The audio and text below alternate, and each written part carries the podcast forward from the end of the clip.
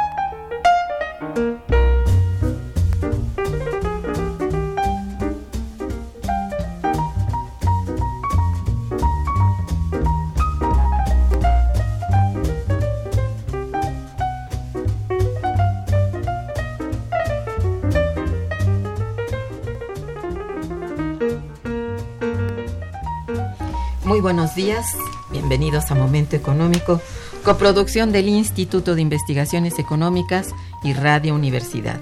Les saluda Irma Manrique, investigadora del Instituto de Investigaciones Económicas, hoy jueves 3 de octubre de 2019. El tema que abordaremos el día de hoy es innovación, empleo y salarios en la cuarta transformación.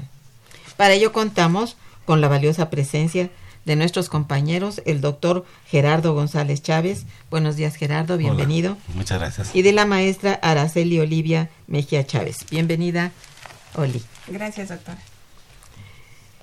Nuestros teléfonos en el estudio son 55 36 89 89 con dos líneas. También los invitamos a comunicarse desde el interior de la República al teléfono LADA sin costo 01800 505 26 88. La dirección de correo electrónico para que nos envíen sus mensajes es una sola palabra, momentoeconómico arroba. También pueden escucharnos a través de la página de internet www.radio.unam.mx y www.iis.unam.mx de nuestros invitados. Gerardo González Chávez es doctor en Economía, maestro en Ciencia Política y licenciado en Economía por la UNAM.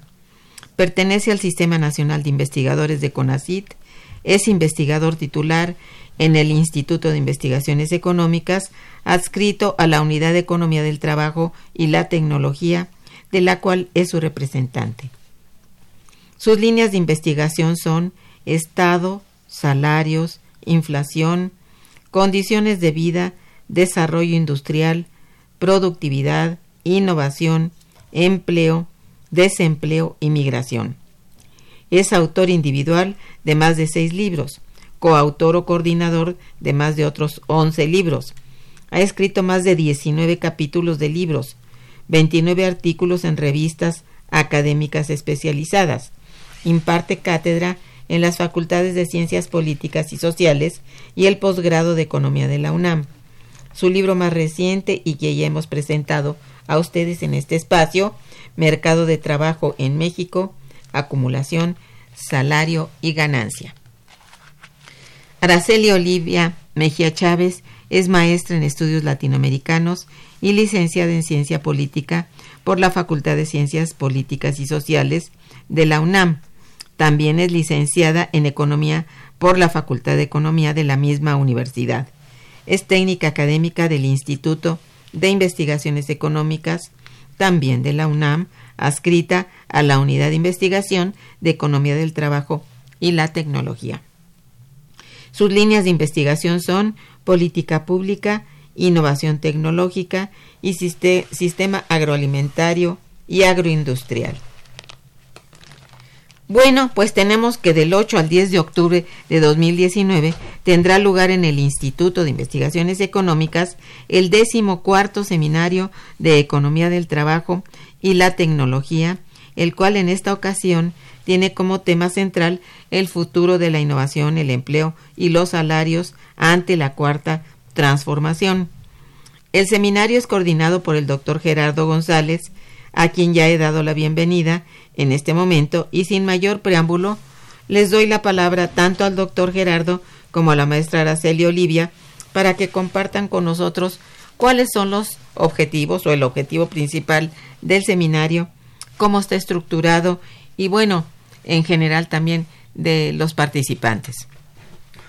Buenos días, agradecerte enormemente este, esta oportunidad y reiterarte mi felicitación por el premio que recibes de la conducción de este programa. Eh, es un gusto estar contigo nuevamente.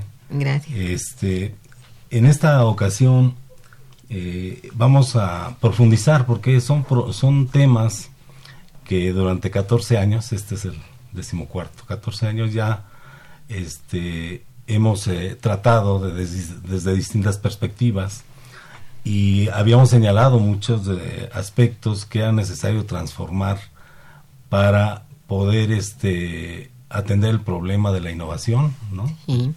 el problema del empleo y los salarios en nuestro país.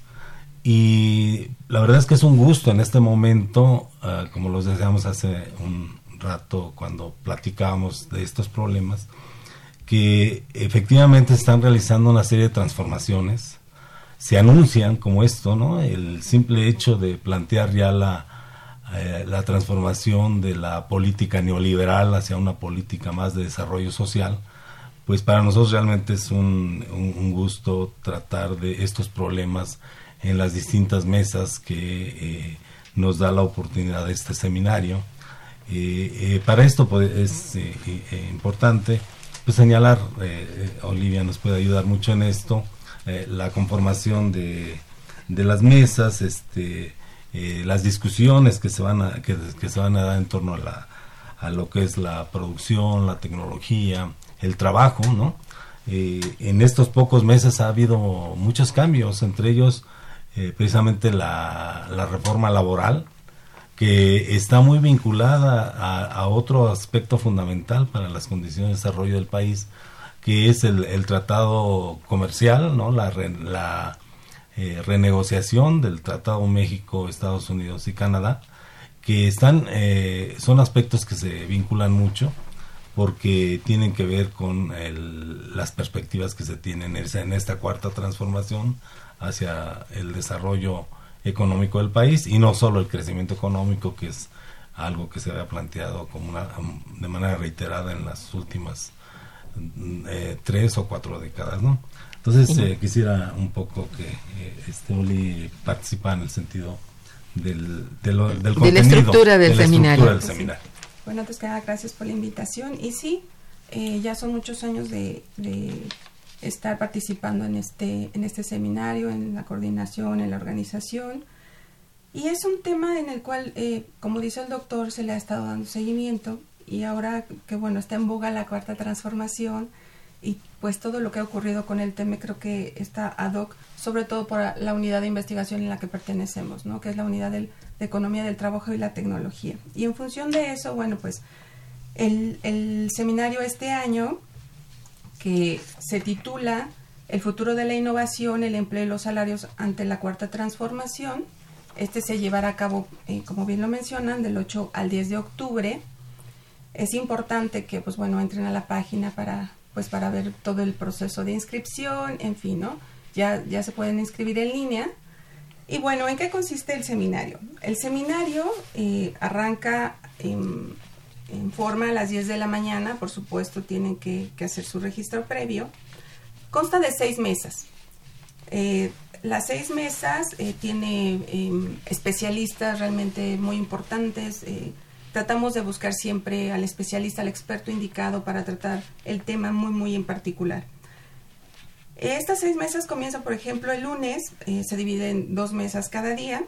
El día lunes tenemos la mesa 1, que habla sobre la política de innovación, empleo y desarrollo tecnológico 2019-2024. ¿no? Donde, bueno, nuestros invitados no solamente van a hacer eh, un análisis de eh, cuál eh, el contexto en el que se ha venido desenvolviendo toda la cuestión de tecnología, innovación y empleo, sino cuál es la perspectiva, qué ellos piensan que va a suceder en la actual administración. Y para ello invitamos a la directora del Fondo eh, del Foro Consultivo Científico y Tecnológico, a la doctora Julia Tagüeña, la cual pues también ha estado en el ojo del huracán, pues por ser la coordinadora de, del Foro Consultivo y pues toda esta situación que existe con el CONACID, pues bueno, creo que es importante conocer todas las posturas. Y pues precisamente nos va a hablar de cuál es la participación del Foro Consultivo en el tema de la innovación el empleo, el empleo calificado y cómo se va gestando todo lo que son los centros de investigación con ACID. Después viene eh, la doctora, eh, perdón, el doctor Alejandro García Garnica. Ale es eh, investigador de la Universidad Autónoma de Morelos. Él es especialista en innovación tecnológica y trata mucho todo lo que tiene que ver con empresas transnacionales, empresas nacionales, pymes y ahorita está enfocado mucho en todo lo que tiene que ver con la industria automotriz. Entonces, pues bueno, él nos platicará al respecto. Y la doctora, eh, la doctora Delia Margarita Vergara Reyes, ella es investigadora del Instituto de Investigaciones Económicas y bueno, ella nos estará platicando eh, sobre la política tecnológica y cuál es, y cuál es em, el futuro eh, precisamente del tema de la innovación que ha estado como que muy en boga pues por todo lo que está sucediendo, ¿no? Sí. Eh, me eh, quisiera comentar la, la mesa 2, es sumamente importante. Sí, eh, Gerardo. Se va a analizar el problema de la reforma laboral y los mm. salarios en México. Aquí es importante también señalar que en esta mesa va a estar el, el presidente de la Comisión Nacional de los Salarios Mínimos, que vino a revolucionar las formas de, este, de evaluar el, el salario y de eh, aplicar la política que se ha, se ha estado anunciando de eh, recuperar el poder adquisitivo de los trabajadores. Entonces va a estar muy importante en ese sentido y, va a haber, este, bueno, por ahí voy a estar yo este, eh, presentando algo junto con Adrián Escamilla Trejo que también va a hablar sobre la reforma laboral. En ese sentido es importante porque planteamos pues esta relación que se da. Eh, estos cambios tienen que ver mucho con lo, de la renegociación del Tratado de, Libre Comercio. ¿Mm? Bien. Entonces, bueno, esas serían las mesas 1 y 2 del día 8 de octubre. Luego pasaríamos al día miércoles 9 de octubre con la mesa 3, que eh, tratará el tema de la migración internacional y los salarios a nivel mundial. Esta mesa también va a estar muy interesante porque eh, los especialistas van a hablar de la migración y todo lo que tiene que ver con talento humano, ¿no? que se ha modificado un poco lo que es el concepto de capital humano y bueno, ya le han dado introducción a lo que es el talento humano. Y pues bueno, los invitados eh, expertos son la, la doctora Socorro Díaz este, Palacios, que ya nos presentará un tema precisamente, la relación México-Estados Unidos, eh, la doctora Ana María Aragonés Castaña, que ella es investigadora del Instituto de Investigaciones Económicas, y el doctor Gerardo Nieto, que él es eh, profesor de la Facultad de Ciencias Políticas y también experto en todo lo que tiene que ver con eh, capital humano. Ese mismo día, en la mesa 4, eh, tenemos el tema de desarrollo económico, financiamiento y empresas, donde, pues bueno, precisamente se tratará el tema de cuál ha sido el financiamiento, cómo, se ha venido dando este este recurso hacia las empresas, hacia quienes se les ha dado más que por supuesto, pues bueno, ahí tienen una participación muy importante las grandes empresas y las transnacionales, y cuál ha sido el papel de las MIPIMES. Entonces va a estar muy interesante y aquí vamos a tener de invitados a el doctor Alfonso Ramírez Cuellar, él viene de la Cámara de Diputados y precisa, él, este, preside precisamente esta Cámara que tiene que ver con presupuesto. También va a estar la doctora Germán Manrique. A la orden. Que, bueno, también nos va a hablar del tema sobre el financiamiento a las MIPIMES y, y bueno, su comportamiento.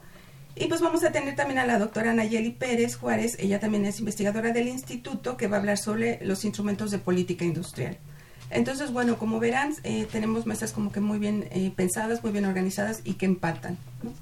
Y finalmente el día jueves 10 de octubre trataremos las últimas dos mesas. Eh, la mesa 5 hablará sobre política pública, concentración del ingreso y el bienestar.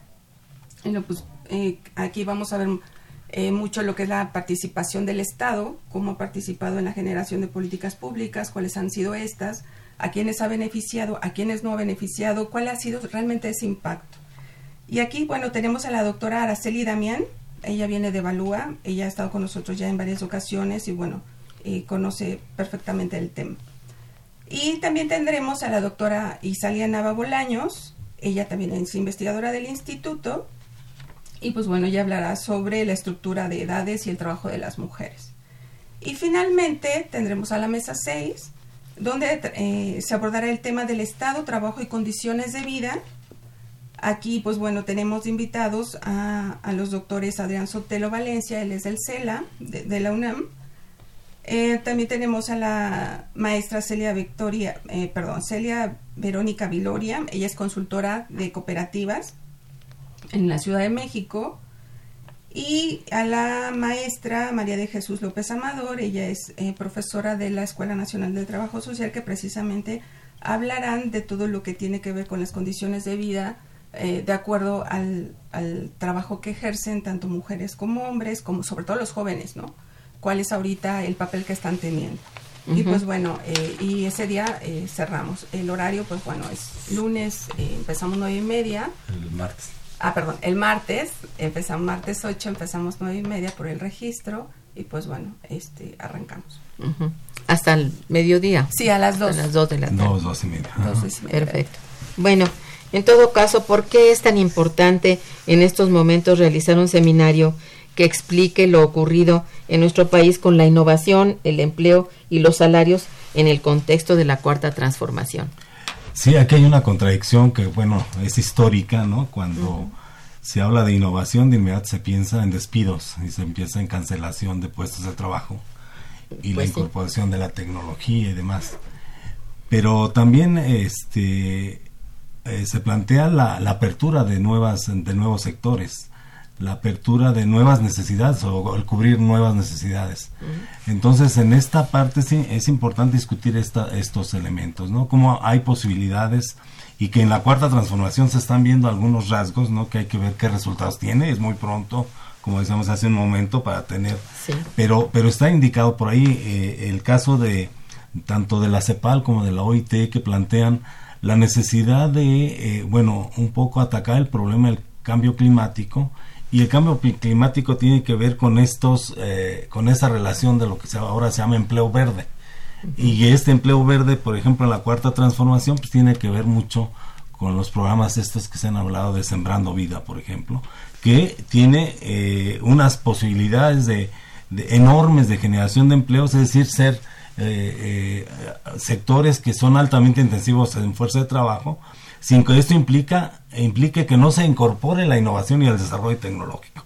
Creo que aquí hay uno de los elementos fundamentales es eh, que no se ha cumplido ya durante muchos uh, sexenios este, se planteaba la necesidad de ampliar el, la inversión, el PIB o parte del PIB hacia la innovación y el desarrollo y este no se ha, se ha estancado ahí cuando menos al 0.5% cuando en los países desarrollados se dedica hasta el 3, 3.5%. Entonces, si uno piensa, por ejemplo, que este eh, programa que se tenía se cumpliera, estaremos casi, casi duplicando las posibilidades de desarrollo y demás y creando nuestras propias tecnologías, porque ese es un poco el problema también. Nosotros somos totalmente dependientes de la mayoría de los sectores de innovación y desarrollo. Y buena parte de los jóvenes y demás que se califican para esto, pues tienen que que emigrar al extranjero pues para poder tener empleos. Entonces yo creo que si se generan esas posibilidades, esos campos, eh, muchos de los egresados se van a retener aquí, retener aquí y, se va a poder ofrecer mayores, este, eh, digamos, plazas de para los estudiantes y para los propios egresados de estas universidades.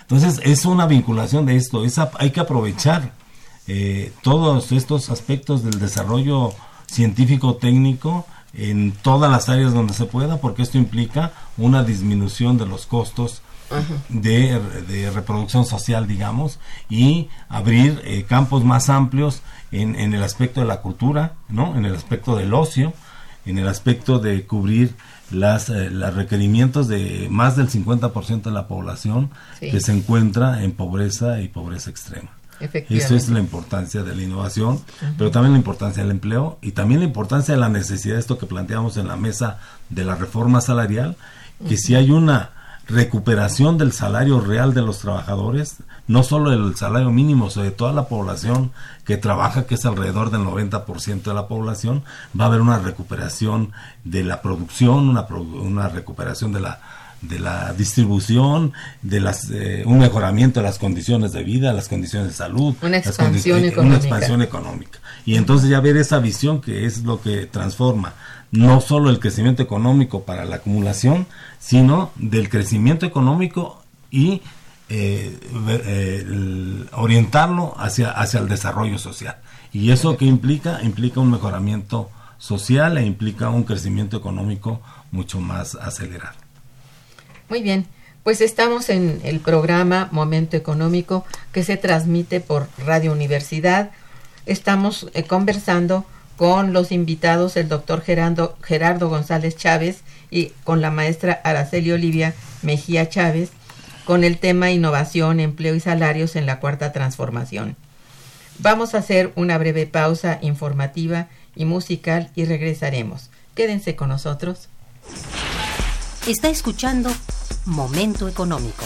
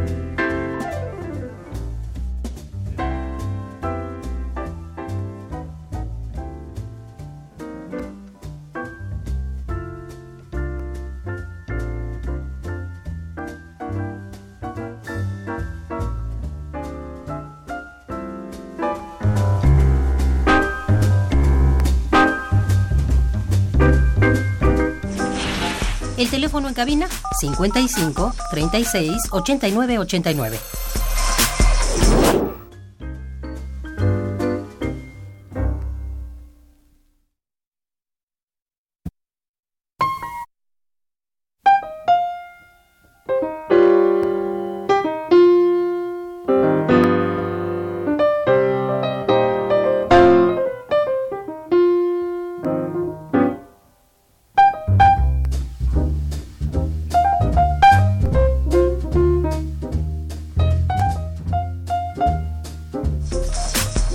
Continuamos en Momento Económico.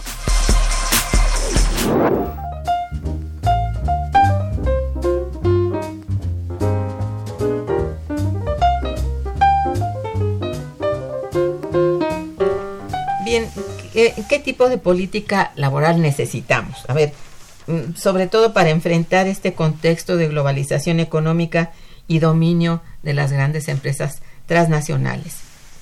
Bueno, el, es a veces difícil reconocer, pero creo que el tratado comercial o la renegociación eh, vino a, digamos, a plantear un problema que, que había quedado pospuesto en el Tratado de Libre Comercio de América del Norte, en el Telecán. Sí. Ahora, eh, por los propios intereses de las, eh, del, en el caso de Estados Unidos y Canadá, incorporaron el problema laboral como un elemento clave Sí. de esto. Y lo primero que ya estamos registrando, pues, es la reforma laboral que eh, viene a darle eh, cierta independencia a los sindicatos y eh, atender el problema, por ejemplo, de la subcontratación y demás. Entonces, ahí el- el- la discusión en esta mesa sobre la reforma la- laboral es muy importante para ver la opinión de los especialistas en, e- en este problema, Sí. porque uno puede intuir que hay esos eh, resultados. Por ejemplo, eh, para el caso de la industria automotriz, eh, la diversidad salarial es muy importante entre los firmantes del tratado.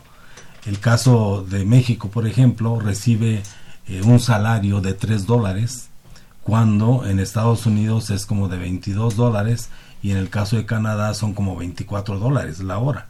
Entonces lo que ellos están proponiendo es que en ciertas áreas de la, del encadenamiento productivo se le pague a los trabajadores cuando menos 16 dólares la hora, es decir, un, un promedio ahí, este, que para el caso nuestro pues sería enormemente beneficioso para los trabajadores que están ganando ahorita 3 dólares, empezar a ganar supuesto. 16, Claro. pues es una cosa que este que uno no podría rechazar de ninguna manera. Hay, hay, hay resistencias, ¿no? Pero ya el hecho de que haya ese, ese planteamiento o que ya se, se esté nuevamente eh, planteando la necesidad de revisar el salario mínimo y que la- el aumento del salario mínimo para el próximo año sea igual en las mismas condiciones superior a la, a la inflación implica una, una nueva este, recuperación del salario que ya se había registrado este año porque se dio un aumento a los salarios mínimos del 16%. Sí. No se generalizó. En el caso de los universitarios seguimos eh, sufriendo una caída del poder adquisitivo porque el, el incremento que se nos dio fue inferior a la, a la inflación. Pero uno de los principios que este nuevo gobierno está planteando es que eh, los aumentos salariales no sean eh, menores a la inflación. Entonces eso ya es un avance cuando menos para mantener cierta estabilidad eh, en el nivel de consumo.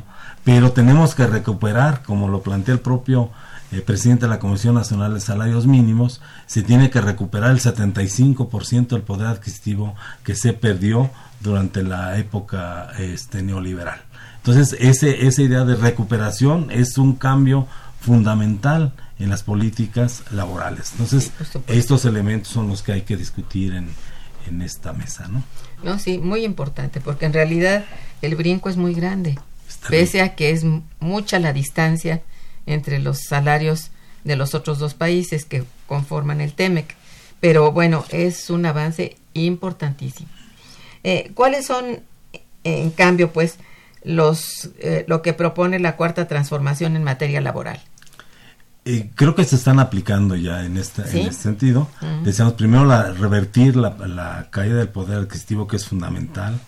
Este, con la reforma laboral, el respeto de los derechos eh, de los trabajadores, lo que implica una disminución importante de- del empleo informal. Hay que recordar que el- en los últimos 15, 20 años el empleo que ha crecido ha sido la informalidad y esto dicho por la propia Organización Internacional del Trabajo, por la propia CEPAL, en donde cerca del 60% del trabajo es, es informal. Y una, un, un, eh, un, este, elemento muy importante desde mi punto de vista es que precisamente en estos meses se acordó en la Comisión Nacional de Salarios Mínimos este, la, el regularizar el trabajo de, lo- del- de los hogares, es decir, trabajadores de, de- de- que realizan funciones del hogar y en donde se establece un salario profesional, a mí me parece este, importante y que va a empezar a, funcionar a partir del próximo año, que es de 248.50. O sea, un salario mínimo para este tipo de trabajadores de 258.50 eh, no se había visto en otras condiciones. Y lo otro es que se regulariza.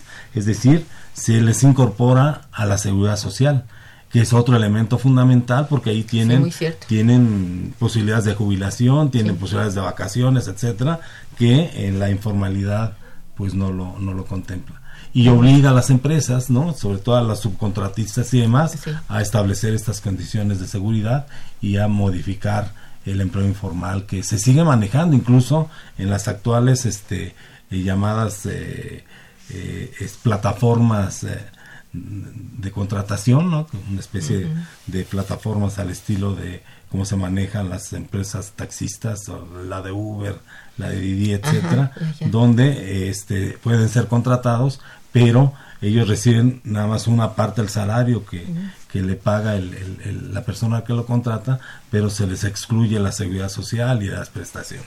Exactamente. Bueno, ¿consideran ustedes que la innovación tecnológica en México debe ser un factor de desarrollo importante y un elemento a considerar para la creación de nuevos empleos? Sí, claro que sí. Por supuesto que sí. La innovación tecnológica ha demostrado eh, que viene precisamente a generar eh, desarrollo eh, económico, crecimiento económico. La situación aquí es em, que desafortunadamente en nuestro país, como ya lo señalaba el doctor Gerardo, en inversión en I+, por ejemplo, no podemos rebasar el 5%. Cabe mencionar 0.5% del PIB. Entonces, aquí cabe mencionar que los indicadores en cuanto a, a, innovación tecnológica están estrechamente ligados al conocimiento. ¿sí? Entonces, en esta sociedad del conocimiento en la que estamos viviendo, es necesario formar, formar todo lo que es el capital humano que se requiere precisamente para eh, irnos adecuando a estos cambios tecnológicos. Entonces, eh, ha sido complicado ¿por porque la tecnología no la desarrollamos nosotros. Nosotros somos dependientes tecnológicos. Entonces, en este sentido, eh, las empresas tractoras, las multinacionales que vienen, que traen a precisamente todas estas innovaciones tecnológicas que eh, van metiendo en sus procesos productivos, pues requieren de este capital humano, ¿no?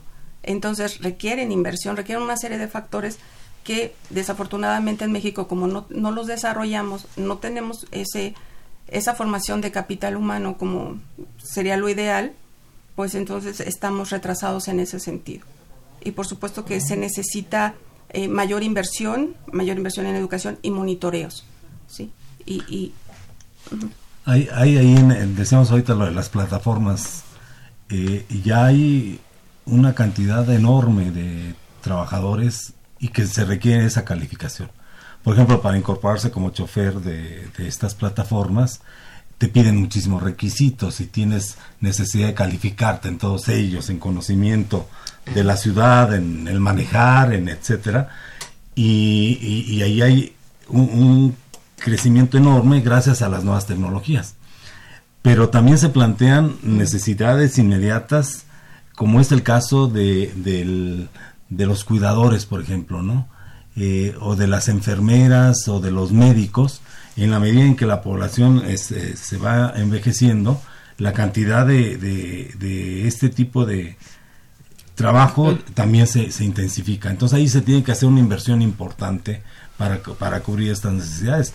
Se habla de 475 millones de, puestos de trabajo a nivel mundial para este tipo de, este, actividades, que dependiendo del país, pero en todos ellos pues hay una tendencia al envejecimiento, entonces se, requieren de muchas de estas actividades. Eh, se hablaba, por ejemplo, en el caso de la cuarta T, de la necesidad de crear una universidad de la salud como un elemento fundamental. Pues, pues, pues, hay tantos rechazados que, y, tantas necesidades en estas eh, visitas a los hospitales en donde no hay este personal, en donde los hospitales no están terminados, etcétera. Entonces, ahí es esa vinculación. No, no estamos, eh, por ejemplo, en contra de que el médico eh, haga sus diagnósticos a, través de la plataforma. Al contrario, los médicos que egresen de esa universidad deben ser de los más avanzados y de los que Sí. tengan mayor cantidad de, Desde luego. de, de mayor calificación. ¿no? Cierto. Bueno, uno de los elementos que considero muy relevante en este momento es lo que ha ocurrido en México en materia de salarios desde el inicio del gobierno actual y, y por eso les pido pues compartir con nosotros su reflexión al respecto. Oli, Gerardo. Pues eh, bueno, yo voy a, a tratar el tema de la mesa este de los salarios, precisamente Ah, con, el con el doctor este Andrés Peñalosa, que es presidente de la Comisión Nacional de Salarios Mínimos, porque eh, efectivamente hemos, bueno, el, el- el instituto está eh, este, firmando un convenio de colaboración con la Comisión Nacional de Salarios Mínimos, porque siempre hemos estado preocupados en ese sentido. ¿Cómo defines el salario mínimo general? Eh, ¿Cómo puedes eh, este, decir que 102 pesos con 50 centavos sea el mínimo que, que constitucionalmente se defina para cubrir las necesidades básicas de una familia? E- Es, es eh, contradictorio, ¿no? Porque la Constitución dice que debes de cubrir alimentación, salud, eh, Vivienda, vivienda, sí. recreación y, y las condiciones eh, de reproducción de los hijos, etcétera. Y dices con 102 pesos, pues es, es imposible. Entonces hay que atacar el problema este de definir un salario constitucional y, y yo creo que las medidas es que están tomando me parecen adecuadas en el sentido de que hay que recuperar el salario mínimo. El aumento que se dio el año pasado permitió recuperar algunos puntos. Esto lo que ha generado es una mayor demanda, ¿no? Se habla de 20 pesos más, bueno, ya el comprar un litro de leche es, es este Sí. es un avance con respecto a la política anterior que se mantenían congelados e incluso iban disminuyendo. Entonces hay que hay que tratar estos asuntos. Sí. Eh, ya se está este, discutiendo nuevamente el, el porcentaje de incremento para el próximo año. Eh, hay que preguntarle al, al presidente de la comisión qué sucede con eso, cómo se encuentra. Otro elemento fundamental que decíamos ahorita es la definición y redefinición de los salarios mínimos profesionales, que es abarca ah, otra serie de factores y que tienen que ver con lo que a nosotros nos, nos compete, que es el, los contratos colectivos, o sea, aquellos trabajadores que tenemos un contrato colectivo y que tenemos que vincular las revisiones salariales con las revisiones, este, eh, con los aumentos a los salarios mínimos, ¿no? Muy bien. Este, bueno, tenemos muchas llamadas. Me voy a permitir este Perfecto. leerles si no tienen nada mal. Bueno, eh, el, el señor José Rodríguez los felicita y felicita al programa. Gracias, señor Rodríguez. Dice, los mexicanos tendremos la oportunidad de quitarnos de encima a las, a, a las afores controladas por el sistema financiero transnacional en este nuevo gobierno y que el Banco del Bienestar nos brinde ese servicio más confiable? Pregunta eso, ¿no? Además, dice, el gobierno debería promover en las empresas la formación de cajas de ahorro, pues es un apoyo al trabajador y no pagan impuestos sobre el- la renta, no paga impuestos sobre la renta. Eh, no sé qué opinas. Pues es una buena opción. Yo creo que el, el problema de las afores está ahí, creo ya lo Sí. ha planteado el presidente en las últimas Sí. mañaneras. ¿no? Donde es necesario regularlo, es necesario asegurar estos recursos, esos recursos son de los trabajadores. Son. Entonces no pueden estar ahí este, a la deriva ni que se estén devaluando, porque pues entonces cuando se utilizan esos recursos, pues resulta que son lo que no son, o más bien no son lo que nos- se nos había dicho. No, entonces pues. es un elemento fundamental. Mm. Creo que en algún momento tendrá que tratarse incluso la posibilidad de reformar esta esta privatización de los recursos eh, de los trabajadores, ¿no? Bueno, también el señor Ernesto Olguín eh, los felicita y dice, ¿cuál es la diferencia e implicaciones de usar la categoría de talento humano en lugar de capital humano? Sí, lo que pasa es de que precisamente eh, eh, desde la sociedad del conocimiento eh, se había visto que el capital humano, es decir, las personas que tienen formación profesional, pues bueno, eran ese capital, ¿no? Que sabía precisamente utilizar las nuevas tecnologías y generar todo este conocimiento y valor agregado. Eh, sin embargo, la palabra capital, por ser eh, una persona, eh, ha generado mucho, mucho revuelo en este sentido, ¿no? Entonces, el- la definición de talento humano precisamente es eso, es todo este personal preparado, todo este personal calificado que no se le vea como un bien, que no se le vea como un capital, es decir, es la suma de, de todo un esfuerzo que se ha hecho a nivel política pública de que el país cuenta con todo este talento, que este talento va a permitir generar eh, una serie de avances, una serie de progreso y que va a beneficiar, por supuesto, al país en todos los sectores de la economía, desde la salud, incluso, bueno, decirlo también desde el gobierno, ¿no? Cómo todas estas nu- nuevas tecnologías van a poder ser implementadas gracias a que este talento humano, eh, y se estima que con esta nueva administración eh, son, no, este, em, augurios que todo el mundo está pensando que pueden suceder, eh, precisamente utilizar toda esta, esta generación de conocimiento a través del personal, ¿no? La diferencia formación. sería la la formación. categoría, Eso es. la categoría como tal, ¿no? Que, que, eh, al final de cuentas es esta persona que está formando, ya sea eh, sobre todo por una política, una por- política de educación bien articulada, bien pensada, bien estructurada, que vaya en completamente alineación con los sectores económicos. Ah. Y en Sí. el fondo está el, el problema de, bueno, los medios de producción, Sí. el capital fijo, Mm. pues es un capital que existe y es, es un capital muerto, Exacto. ¿no? Y quien genera la riqueza, o sea, es el talento humano, o sea, es la fuerza de trabajo Sí. aplicada en el desarrollo, la innovación, etcétera. Y es donde se, está generando el nuevo valor. Es lo que está aportando a la sociedad para su desarrollo. El otro es la reproducción o el desgaste, lo que se quiera, pero ya está ahí, es un, un trabajo ya, ya realizado y quien va a realizar eh, la reposición de ese trabajo más el trabajo nuevo, pues es el, El el talento ser humano, humano. el talento. Exactamente, sí. Perfecto. Roberto Soriano también los felicita mucho. Dice, dicen que el salario en México es el más bajo en toda América Latina. ¿Es esto verdad? Pues este se nos decía t- tanto por la parte de la OIT, ¿no? Que México que tenía los salarios más bajos del mundo, a excepción de Haití, Haití. Ujú. ¿sí? Y bueno, uno decía eso, y uno veía la- lo- los datos y demás, y, y- y corro- corroboraba esto. Pero lo que derramó el vaso es precisamente cuando el programa Sembrando Vida se traslada a Guatemala y a Honduras. Y entonces ahí lo que se da es eh, un salario mínimo a los, a los campesinos para que desarrollen este programa. Entonces el salario mínimo que estaría en el caso de México sería de 102 dos pesos. Sí. Pues resulta que creo que es- son los quetzales en, en Guatemala, resulta que ahí les daban más del doble. O sea, Ya de por sí, ellos ya ellos- el salario mínimo de ellos mayor. Ujú. es de 244 quetzales. Cuando aquí serían ciento la mitad. Entonces, ahí se, se da uno cuenta que en términos de valor, el salario de Guatemala y el salario de Honduras o el de Chile es más del doble del salario mínimo. Muy superior, sí. Entonces ahí es, se comprueba lo que se, se decía en términos generales cuando se aplican de manera concreta.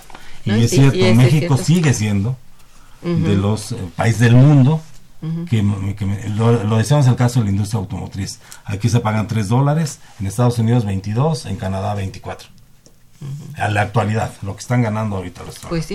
es- Entonces, si no decimos que es el más barato de todo el mundo, sí decimos es el más barato de los de los tres países que firmaron el Tratado de Libre Comercio. Bueno, aquí eh, la señorita eh, Sandra Rincón dice, ¿cuál es el comportamiento del empleo en este año y cómo será para los siguientes?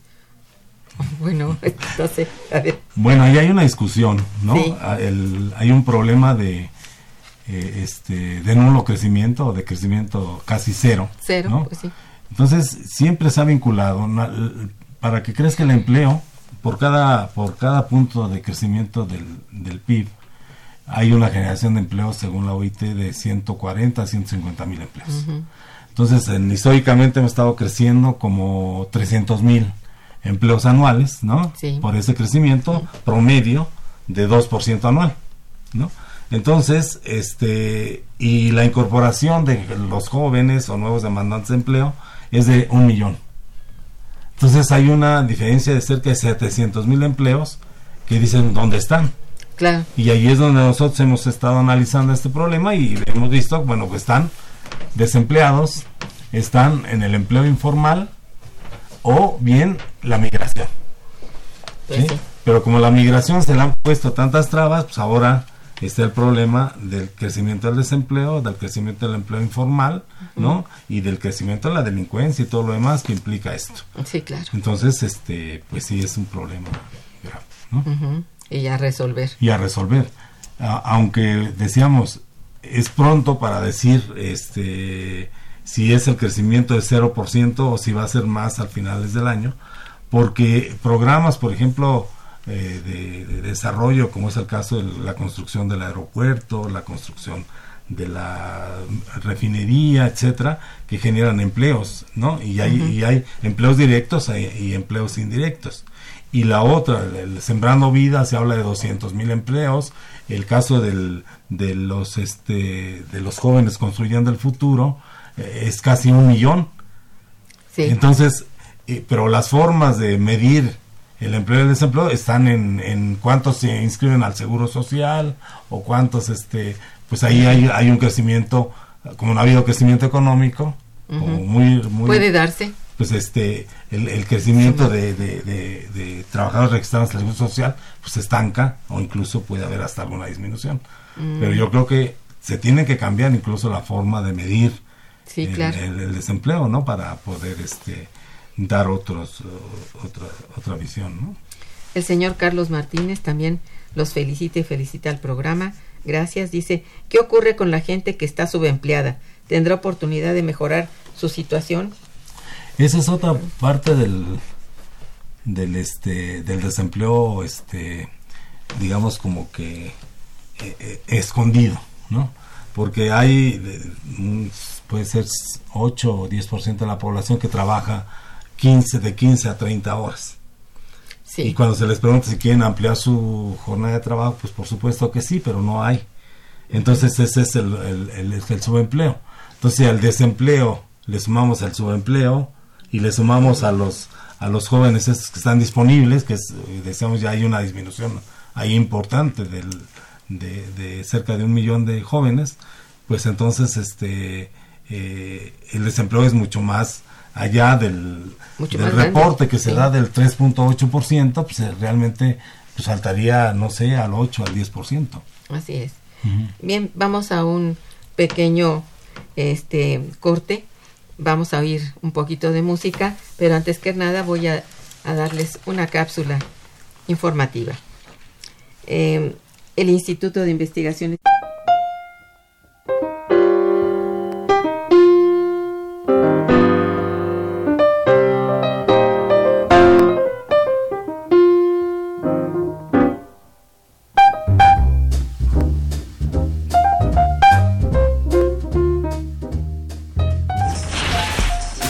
Cabina es el 55 36 89 89.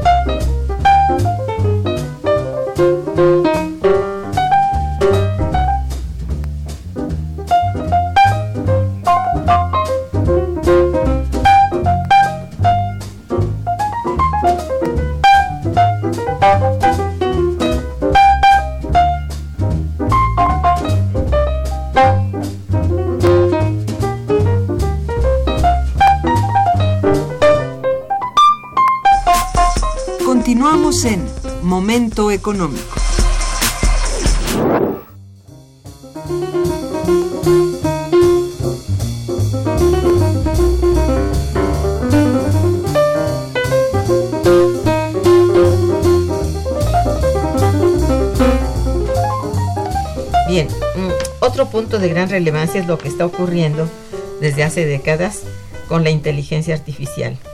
¿Nos puedes hablar un poco de esto, Oli? Claro que sí. Bueno, la inteligencia artificial realmente ha venido a, ser un parteaguas tecnológicamente hablando porque, pues precisamente porque a través de estos desarrollos, estos programas eh, tecnológicos han venido a, a modificar eh, muchos servicios, ¿sí?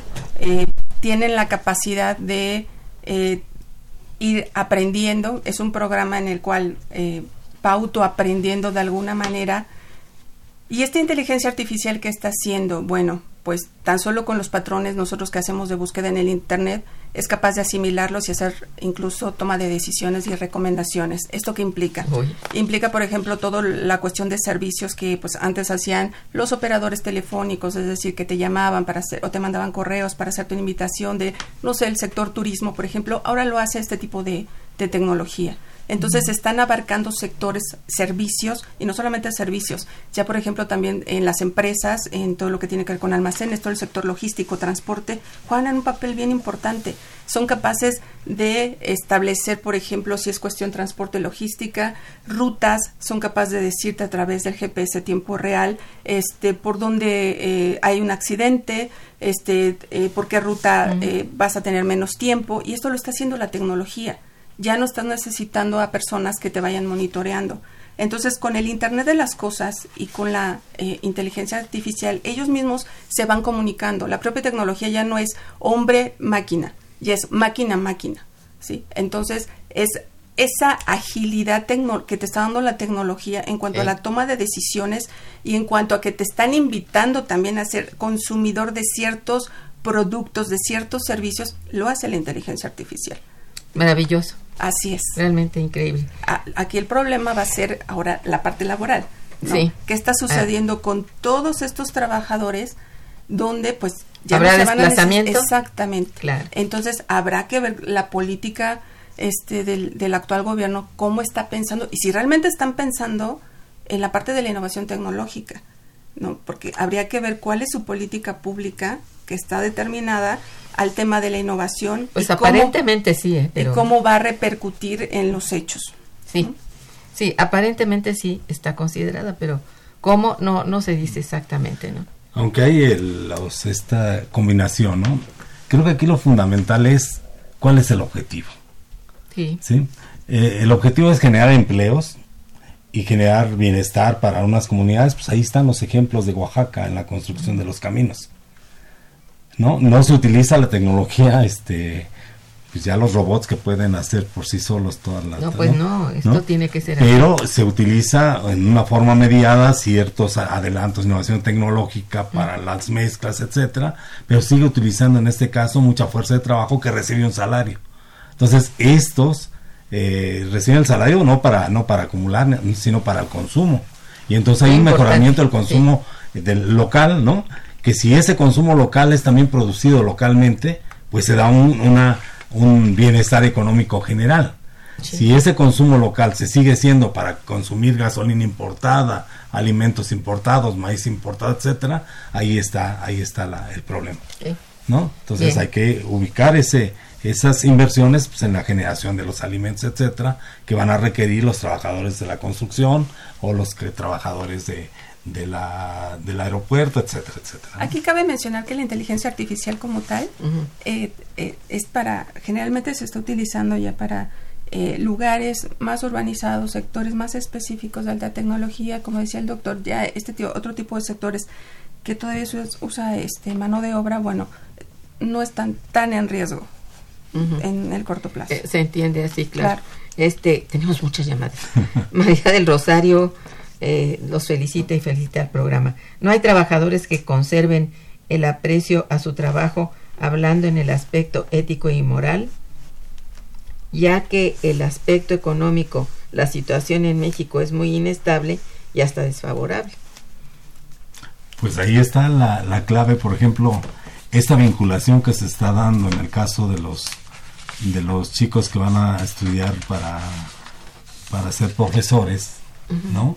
que te garanticen la posibilidad de, ejercer tu profesión una vez que has cubierto todas las todos los requerimientos de calificación, pues es sensacional, ¿no? No es el caso nuestro, ¿no? De la Facultad de Ciencias Políticas, donde está estudiando eh, comunicación y solo el 30%, si no es que menos, este, va a realizar estas funciones.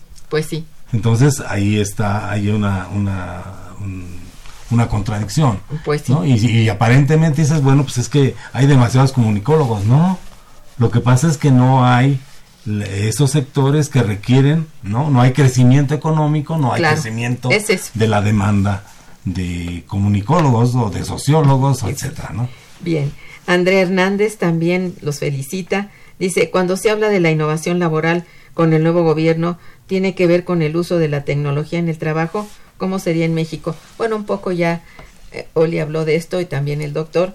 Este, me parece que pues está contemplado, pero no sabemos cómo ni cuál es la estrategia, ¿verdad? Eh, Jesús Suárez también los felicita, dice, en el ámbito laboral es conveniente la capacitación tecnológica, pero ¿quién la va a proporcionar? ¿El gobierno? pues lo mismo, ¿no? Pues sí, sí, hay ahí está, y creo que ahí, hay un elemento importante que hay que destacar también del, como propuesta, hay que ver los resultados, que es la, la este, creación de 100 universidades a nivel nacional. Creo que es un elemento clave porque además las universidades están pensadas regionalmente.